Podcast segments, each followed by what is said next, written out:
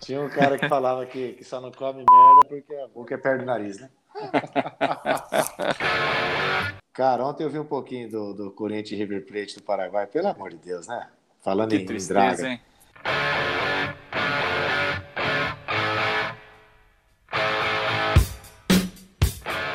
Quase perdeu ainda, os caras meteram a bola na trave. Meu, ia ser muito vergonhoso perder esse um River Plate desse.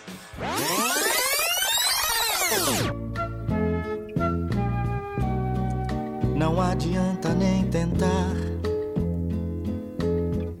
me esquecer. lá que consertava, eu usava o calhambeque, bibi. Quero buzinar o calhambeque, bibi,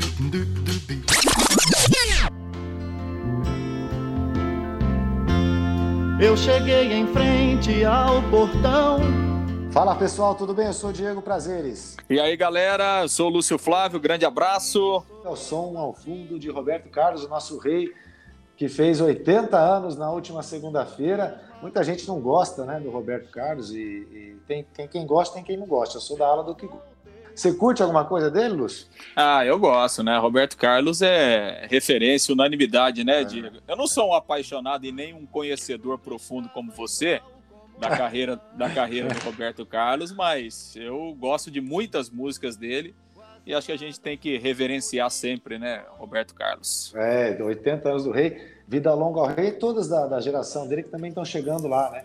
Aos poucos vão chegando aos 80 em plena forma. É, bom, vamos falar nesse FolhaCast Futebol Clube, tem muita coisa, Londrina, mais do mesmo, né? Continua sem vencer, impressionante, né? Impressionante a qualidade, né? Parece que a gente está falando tudo que a gente já falou o ano passado, né, Lúcio, a respeito do Londrina. É, é, é, a mesma coisa. Impressionante como não tem evolução nenhuma. O Londrina empatou de novo, sexto empate seguido. Começar falando do Tubarão, Lúcio? Vamos lá, né? O Tubarão, difícil de ganhar um jogo, né? É impressionante. O... E como você disse, os problemas se repetem, né? E o time, e o time não evolui, não evolui na parte nem individualmente, nem coletivamente o jogo contra o Toledo meio da semana foi, foi terrível, né? Foi, foi. De uma, foi de uma pobreza impressionante. Né? Ainda bem que o torcedor não pode ir no estádio, né? Mas aquele torcedor que está assistindo os jogos realmente é difícil, né? A, o torcedor tem ficado chateado. Aliás, o, o, o Diego, o, o, Rafael Ribeiro, que é um parceiro nosso, jornalista também, ele fez um levantamento de, uhum. de que esse é o, é o pior início da história do Londrina em campeonatos estaduais. Ah, ele, é? ele, ele, fez um levantamento, o Londrina disputou ao longo da sua história aí 61 edições do Campeonato Paranaense certo. e nunca o Londrina ficou as seis primeiras rodadas sem ganhar. O máximo que ele havia ficado foi em quatro oportunidades, foram quatro rodadas sem ganhar. Coisa tá feia, né? Tá. primeira vez, primeira vez na história do Paranaense que o Londrina completa seis rodadas, seis primeiras rodadas sem ganhar um jogo no campeonato estadual. É o que diz muito, né? Um abraço para o Rafael Ribeiro. Realmente é um levantamento interessante. Eu lembro, Lúcio, lembra? O time do Freitas demorou para ganhar também no Paranaense, mas eu acho que, lógico, certamente não demorou seis rodadas, senão já teria, né, já estaria nessa relação. Mas eu lembro que no 2001, o Londrina estreou perdendo de 7 a 3 do Atlético Exato. e depois demorou para engrenar, mas ainda assim foi menos que seis rodadas. Realmente um, um, um começo de, de, campeonato terrível. Porque assim, a gente está falando do Toledo, que foi o jogo mais recente na quarta-feira, mas contra o Paraná Clube no domingo passado, o Londrina até fez um bom primeiro tempo, mas é, deixou de jogar, né? E o segundo tempo inteiro, dificuldades para pressionar um time muito fraco do Paraná Clube, como vocês já mencionaram aí na, na, lá na sua live com o Rafael e também na, nas transmissões aí da, da Pai Querer, talvez um dos piores times de todos os tempos, né? Ou dos últimos tantos anos do Paraná Clube. E o Londrina também com essas mesmas dificuldades. E contra o Toledo, de novo, um adversário muito fraco, e o Londrina sequer é, é, criando chance de gol. É impressionante, né? É o que a gente fala, não tem evolução nenhuma. Na verdade, assim, né? Os jogos que o Londrina ele sai na frente, né, Diego? Ele não consegue controlar a partida, né? Ele não consegue administrar uma vantagem no uhum. placar e esse jogo contra o Paraná, inclusive, uma vantagem numérica. Quer dizer, o Londrina estava ganhando de 1 a 0 e tinha um jogador a mais. E, e mesmo Sim. assim, ele não, ele não consegue controlar, não consegue administrar o jogo. E quando ele enfrenta adversários retrancados, adversários fechados, que foi o caso do Toledo, por exemplo, aí o time não tem criatividade nenhuma. Né? O Londrina é previsível, é, não tem uma variação de jogadas Se a gente pegar o último jogo, o Londrina jogou sem pontas, né? Então era um time que, que não tinha profundidade de campo, é, não tinha amplitude e, e, e tentava pelo meio, muito embolado, não conseguia um time lento na transição, que erra muitos passes. Tá difícil da gente conseguir ver alguma situação positiva no Londrina, né? É um time que ora eh, não tem criatividade nenhuma, ora o ataque não funciona, em determinados momentos a defesa falha, como já falhou em alguns jogos desse Campeonato Paranaense.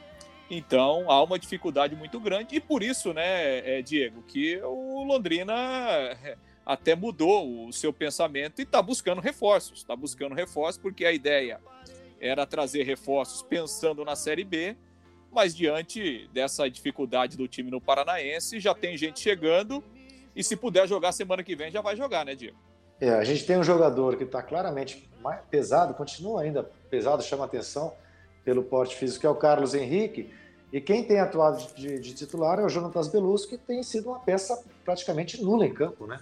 Então, assim, nós temos dois atacantes que não, tão, não tem feito é, diferença nenhuma. Ao contrário, às vezes até estão até atrapalhando pelo rendimento abaixo do esperado, né? Pois é, e teve a dificuldade nos últimos jogos não poder contar com o Safira, ele voltou só contra o Toledo, né? Ficou uhum. de fora aí de duas partidas, ele vinha jogando. É realmente o Belusso é, é difícil a gente imaginar que ele, por exemplo, vai voltar a jogar naquele nível de 2017. Acho que cada jogo que a gente é, vê o Belusso em campo, a gente vai chegando à conclusão que ele não vai conseguir retomar aquele futebol que ele teve aqui no Londrina há, quatro anos, em razão de todos os problemas que ele teve, cirurgia no joelho, é, falta de ritmo, falta de uma sequência. Então, é um jogador que vai demorar muito tempo para voltar numa condição física razoável, se é se é que ele vai que ele vai conseguir voltar. Então, é, é o Londrina precisa de reforços urgente porque assim é, é é, até inimaginável, né, Diego, que a gente fale nisso de que o Londrina corre risco de não se classificar é. num campeonato paranaense de nível técnico pobríssimo, né, e de 12 equipes se classificam oito. Mas a realidade do Londrina é essa. É, se ele não ganhar dois, três jogos aí, ele realmente não vai se classificar, né? Então é, passa a ser preocupante. O Londrina tem que olhar para a parte de baixo da tabela também. Claro. É, o Londrina hoje é o sétimo colocado, com seis pontos, né? Seis empates em seis jogos. O UFC Cascavel lidera com 14 pontos também em seis jogos, diferença grande, né? O Cianorte é o segundo colocado, 12 pontos também em seis jogos. Curitiba, terceiro com 10, cinco jogos. O Operário é o quarto, também com 10, cinco jogos. O Azures, surpreendentemente, em quinto lugar, o caçulinha do campeonato, com nove pontos em seis jogos. O Rio Branco está à frente do Londrina em sexto com seis pontos em cinco jogos. E só abaixo do Londrina entre os oito primeiros, o Paraná Clube, que está em oitavo, cinco pontos em quatro jogos. O Londrina, então, não venceu nenhum, assim como os dois últimos colocados, né, Lúcio? O Maringá e o Cascavel é, Clube Recreativo. E, em compensação, não perdeu nenhum jogo. E o único que também segue invicto, fora o Londrina, é justamente o líder FC Cascavel. Então, os otimistas eles podem pensar, ah, o time não perdeu nenhum jogo. Eu prefiro ficar do lado dos que se preocupa pelo fato de Londrina, em seis jogos, não ter vencido nenhum, é, fazendo uma, um desempenho aí em relação ao número de vitórias semelhante aos dois últimos colocados, que devem ser os, os rebaixados, né, o Maringá e o Cascavel CR. É, estão caminhando. É a história do, do copo meio cheio, meio é, vazio, né? É, exatamente. Mas, é, mas não dá para a gente levar por esse lado que o Londrina está invicto no campeonato, né? É, é um, é um negócio, né? é um negócio absurdo, né? Fora, fora do comum, até porque, né? A gente já falou isso aqui outras vezes. Os adversários mais difíceis o Londrina ainda não enfrentou.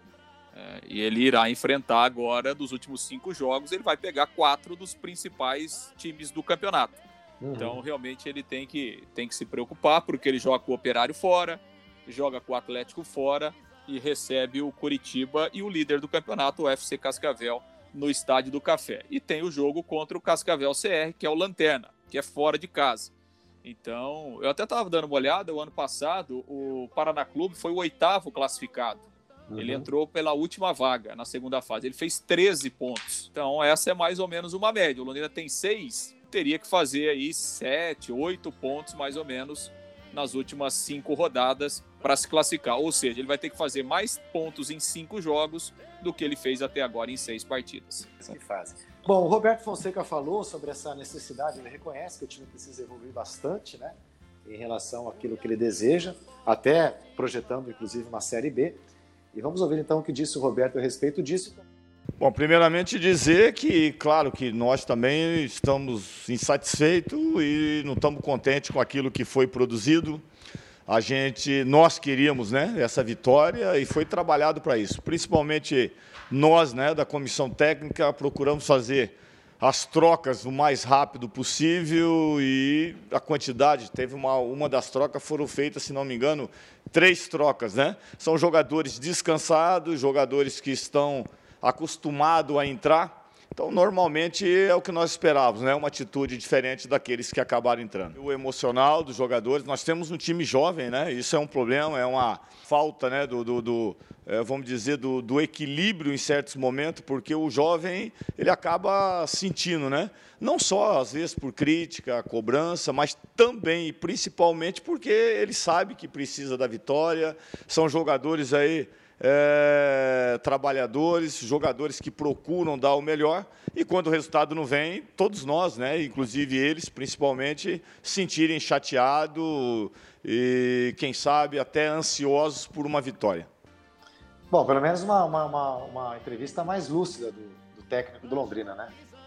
Eu acho que as entrevistas do Roberto, ele tem sido é, é, muito consciente, né, né, Diego? E acho uhum. que ele uhum. tem até autonomia para falar isso, até pela experiência que ele tem, enfim, pela bagagem que ele tem. Ele tem ressaltado várias vezes as limitações do elenco, né? Falou várias vezes isso, é, é e essa entrevista também falando é, dessa preocupação com, com a questão da, da pontuação, de que o Londrina precisa de reforços então, acho que ele tem sido muito claro né, nas entrevistas, na, nas, suas, é, nas suas colocações, mostrando as deficiências do time, a, a, as limitações do elenco e alertando né, que é preciso é, chegar gente de qualidade é, para essa reta final do campeonato e principalmente depois pensando na Série B. O Celcinho falou, né, e, aliás, uma fala até interessante do Celcinho, ele dizendo que essa sequência aí já tem prejudicado também o time de não conseguir vencer. Vamos ouvir o Celcinho. Faltou um pouco mais de tranquilidade, principalmente nesse último passe. Né? Nós detectamos até no primeiro tempo essa linha de cinco com mais esses quatro na frente. Nós sabíamos que por dentro seria muito difícil. Embora as nossas melhores jogadas tenham saído por dentro, mas era difícil. Nós tínhamos que rodar, ter paciência. E esse acúmulo de não vitórias vem né, no, no, nos minutos finais, tanto do primeiro como do segundo vem sobrecarregando para que procure esse gol e a vitória. Então acho que faltou um pouquinho mais de tranquilidade, principalmente para rodar a bola. Né, e esse passe final para finalizarmos em gol. Celcinho que entrou né, no, no segundo tempo do jogo contra o Toledo, mas também não teve uma, uma boa atuação, não conseguiu mudar muito, muito, muita forma do time, do time jogar, não. E, e, o Roberto, assim, tirou o Adenilson e colocou o Celcinho. Por enquanto, não usou os dois juntos ainda, dois não. Juntos, é. É. É. Bom, e quem você disse de reforço chegando, quem acertou, quem foi anunciado oficialmente na sexta-feira foi o atacante Salatiel, né, que jogou pelo Remo na, na Série C, inclusive enfrentando Londrina, é, era do Náutico.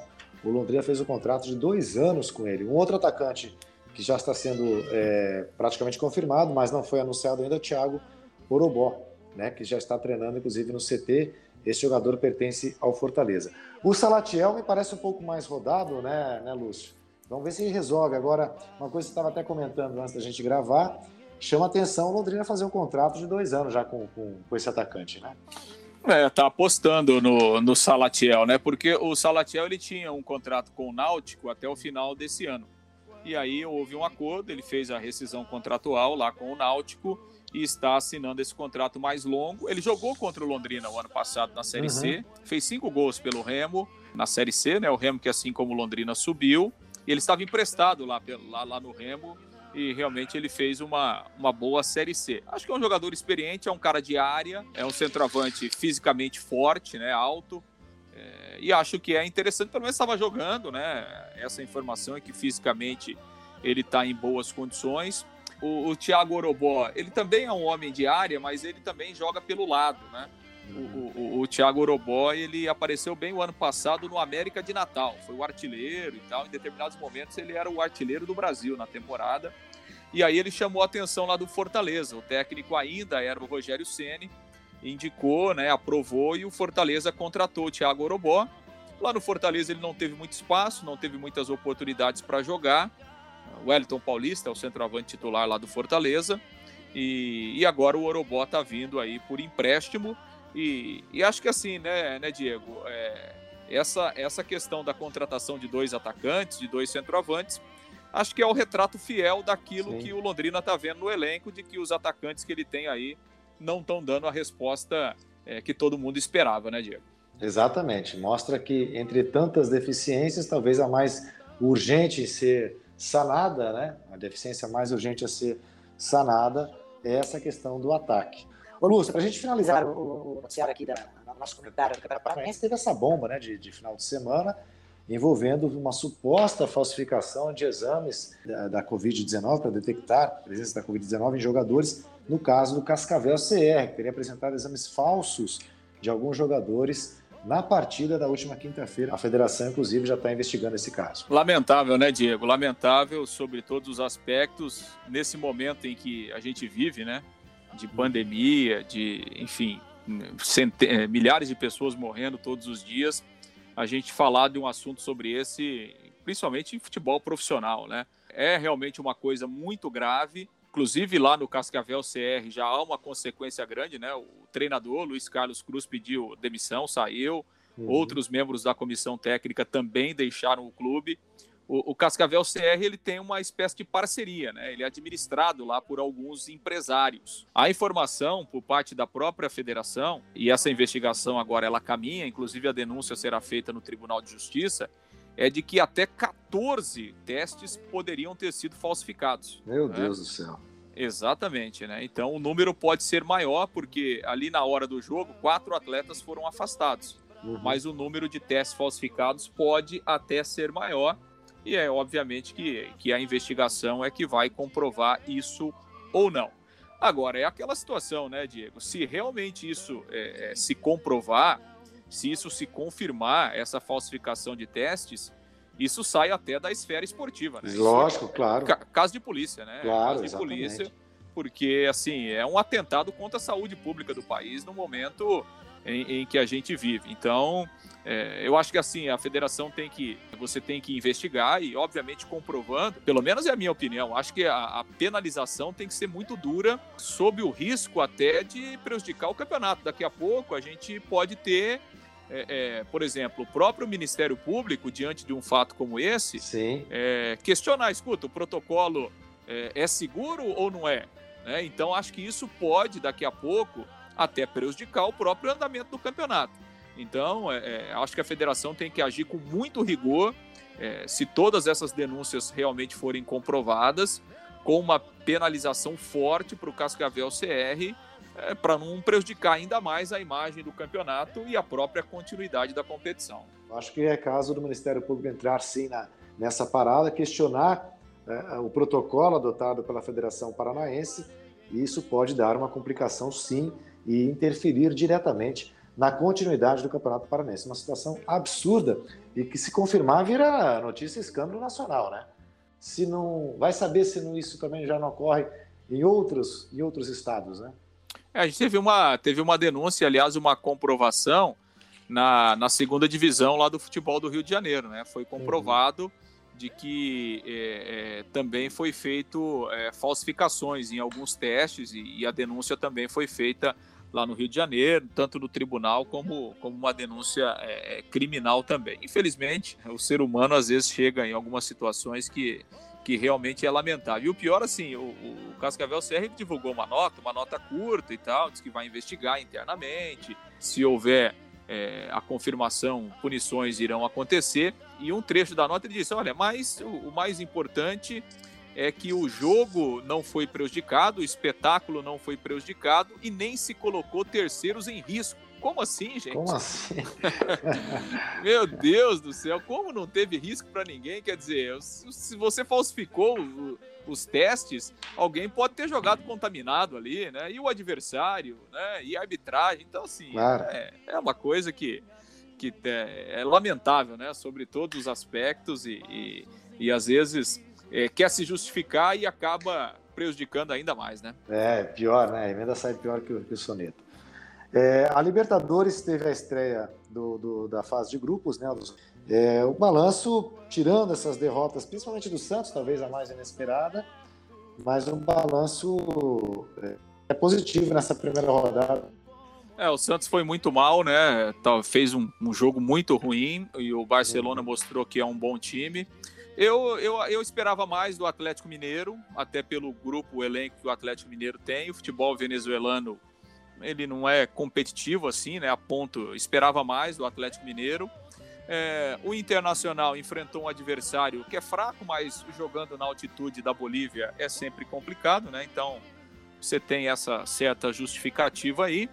É, São Paulo fez um bom jogo, seguro, apesar que o adversário, o futebol peruano também está bem em baixa, mas uhum. é uma vitória expressiva 3 a 0 Palmeiras jogou bem, apesar do placar apertado, o Palmeiras poderia ter ganho até com, com mais sobra, porque foi muito superior também um adversário peruano. E o Flamengo ganhou mais uma vez na qualidade aí do seu elenco, do seu time, com algumas deficiências é, defensivas, né? Uhum. Mas nunca é fácil jogar na Argentina. Aliás, o Flamengo tinha uma única vitória na história da Libertadores na Argentina, o time do Zico, lá na década de 80. Nossa.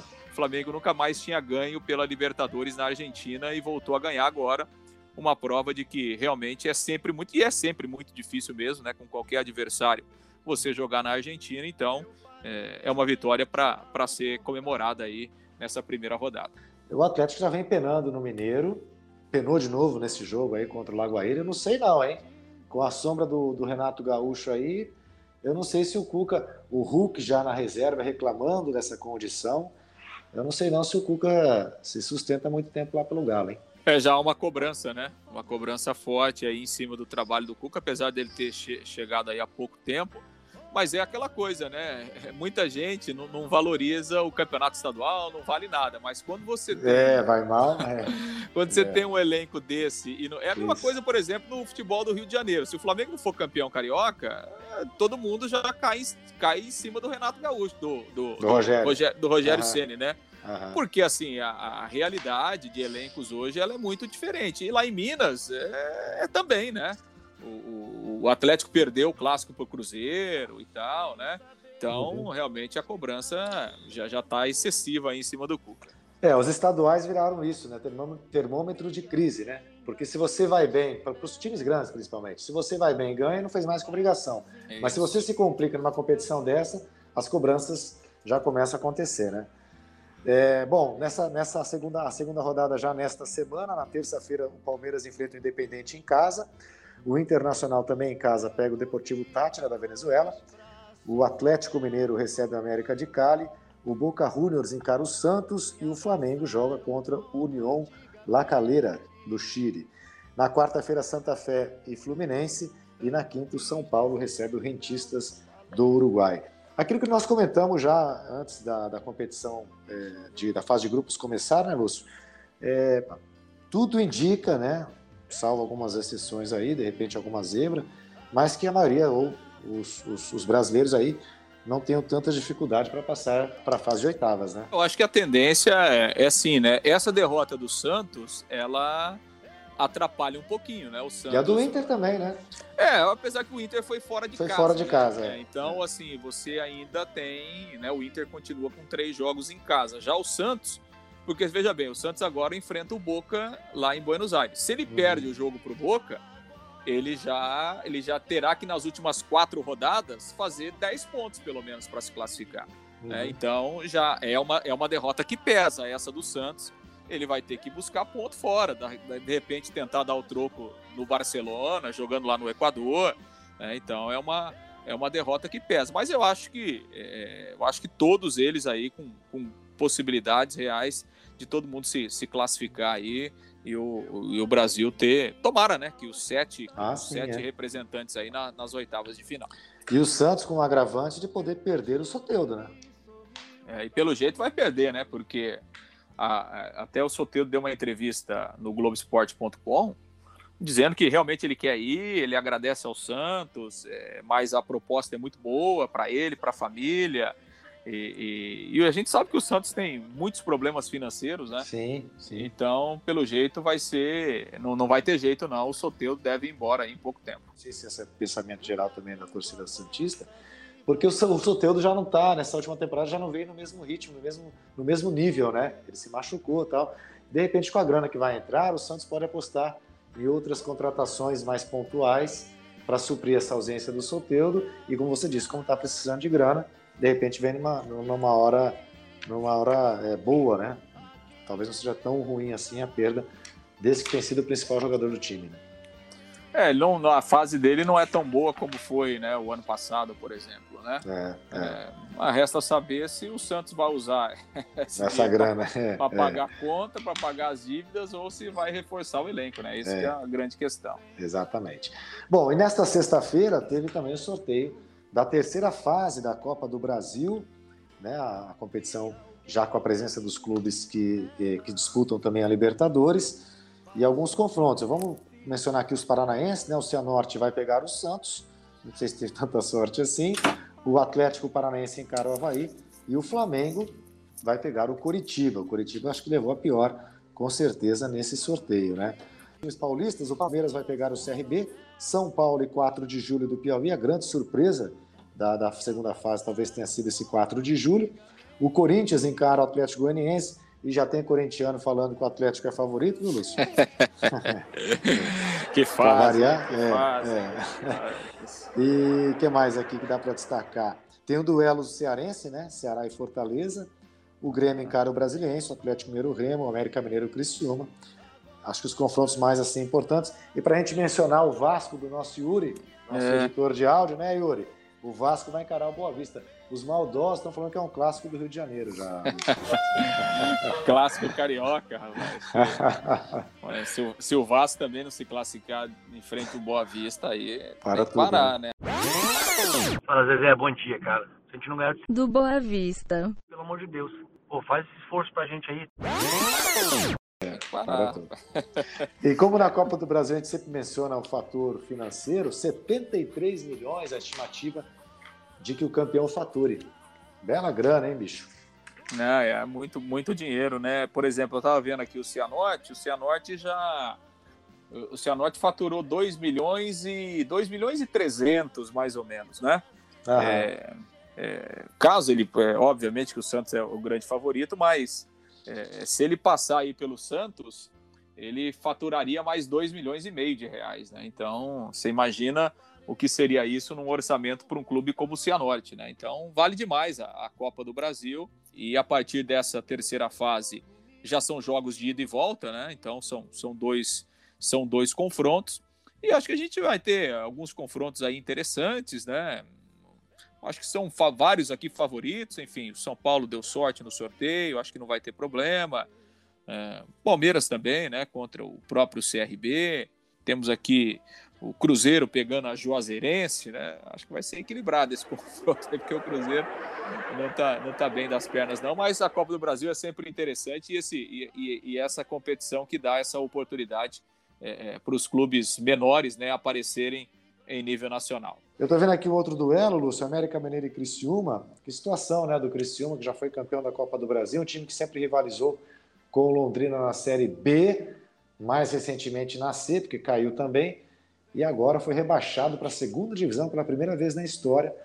O Criciúma rebaixado para a segunda divisão do Campeonato Catarinense. As equipes estão se enfraquecendo, né, estão empobrecendo é uma situação complicada, né? É, muito complicado. Eu vi a campanha do Criciúma, o Criciúma ganhou um jogo em 11 disputados né, no, no, Campeonato Catarinense. Então é uma situação dramática, né? Tão tradicional. O Criciúma, por muitos e muitos anos, ele foi o melhor time de Santa Catarina, né? O time que, é, é, em, em, em, alguns períodos, ele era o representante do, do, de Santa Catarina em competições nacionais até a frente de Havaí e Figueirense, né? E agora numa, numa situação é. realmente como essa. E um detalhe, e o Figueirense ficou por pouco, hein, para não cair. Hein? Figueirense bateu na trave também, por muito pouco não caiu. O Figueirense que enfrenta uma, uma situação financeira, enfim, terrível também. Mas é uma pena, né? O, Criciúma, o Criciúma vai ter que recomeçar praticamente do zero, né, Diego? Exatamente. Há 30 anos Em 91, o Criciúma foi campeão da Copa do Brasil com o Felipão, inclusive, de técnico. Bom, vamos finalizar já o FolhaCast Futebol Clube, mas só para mencionar outro assunto que chamou muito a atenção, virou uma bomba no futebol europeu principalmente, a tentativa de 12 grandes clubes da Europa de formar uma Superliga, né, uma Superliga que foi chamada de excludente até, porque ela, ela visava reunir alguma a nata do, do futebol europeu.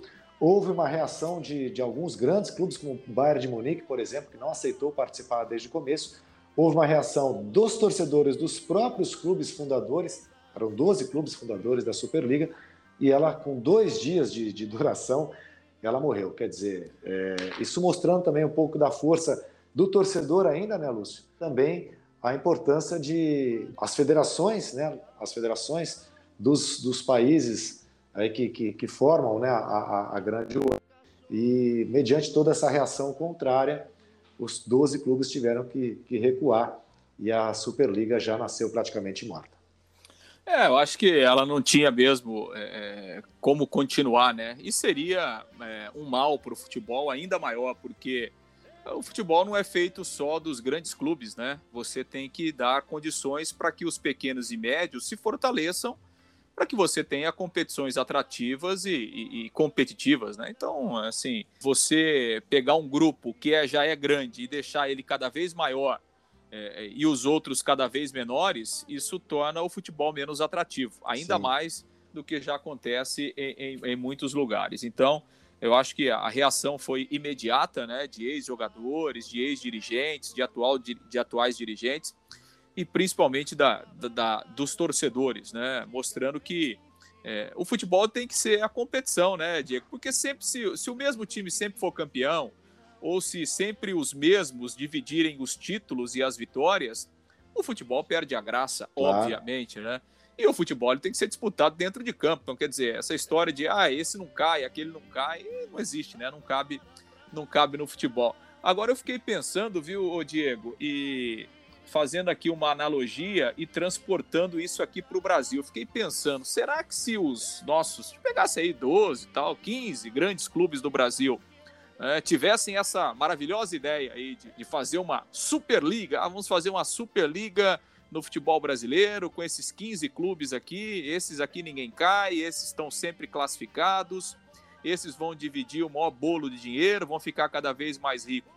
Será que a gente teria essa reação por parte dos torcedores aqui no Brasil que a gente teve lá na Europa? Eu fiquei pensando nisso, viu, Diego? Ah, eu acho que não, viu, Lúcio? Você lembra que o Clube dos 13 surgiu mais ou menos com essa ideia, né? Lá no final dos anos 80. Eu não acredito que haveria essa reação toda, não. Principalmente ah, dos, dos, torcedores. O que mais me chamou a atenção foi justamente isso, né? Torcedores dos próprios clubes envolvidos, que seriam, abre aspas, beneficiados né, por essa reserva de mercado, que era isso que a Superliga estava propondo, os torcedores desses próprios clubes é, indignados com a, com, a, com a participação deles é, né, nesse, nesse projeto aí. Eu, eu não acredito que isso haveria, aconteceria aqui não, viu? É, eu também acho muito difícil. Né? Aqui a gente está acostumado a cada um olhar para o seu umbigo, né, Diego? Se vem para o meu lado, tá bom, né? Eu também acho difícil. Não, é. E assim, pode ter certeza, né, Diego, que foi essa repercussão popular, essa, né, essa bronca por parte da torcida que gerou, né? Porque assim, se não tivesse essa reação popular, talvez o projeto continuasse, né? Mas a partir do momento em que há essa espécie de revolta por parte do torcedor, acho que isso foi determinante para que o, o, projeto não fosse levado à frente, né? É, eu também acho. Quando, quando mexeu com, com os próprios torcedores, aí eles tiveram que recuar mesmo, né? Bom, é isso aí, né? Vamos então aguardar nesta semana o Londrina, talvez, não está confirmado ainda, né, Lúcio? O Londrina pode ser que entre em campo na próxima quarta-feira. Vamos ver se teremos uma nova história para contar aí no próximo FolhaCast. É, provavelmente contra o Operário, né? O próximo jogo. Provavelmente com algumas caras novas e a gente espera que com resultado diferente também, com resultado novo, né? Quem sabe diferente do que a gente tem visto até aqui. Beleza. É isso aí, pessoal. Até semana que vem. Um abraço. Valeu, um grande abraço.